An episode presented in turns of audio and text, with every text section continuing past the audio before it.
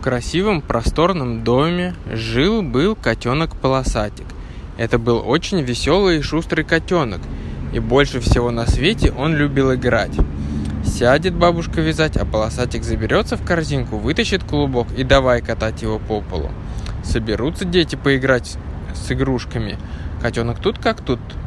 То в замке из кубиков спрячется, то в кукольный бантик на хвост прицепит, то на грузовике покататься решит. А сколько веселых занятий на улице. Полосатик купался в луже с поросятами, играл с мышатами в прятки, искал червячков для цыплят и даже помогал щенку лаять на прохожих.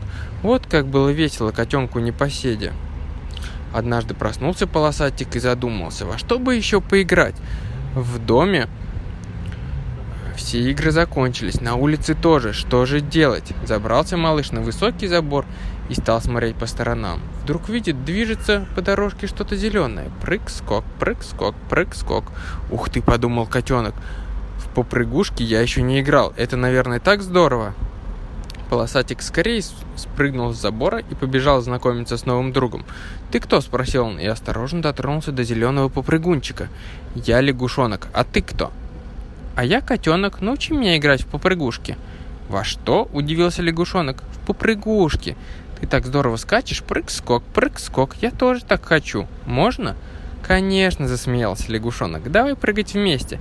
Нужно немножко присесть, потом сильно-сильно оттолкнуться задними лапками. И прыг-скок. Вот ты уже и на новом месте. Догоняй!» И лягушонок поскакал по дорожке, а за ним радостно запрыгал маленький пушистый котенок. Так полосатик научился играть в новую игру и нашел себе еще одного друга. Не веришь? Тогда приходи на лужайку за домом и посмотри, как весело скачут два попрыгунчика. Прыг-скок, прыг-скок, прыг-скок.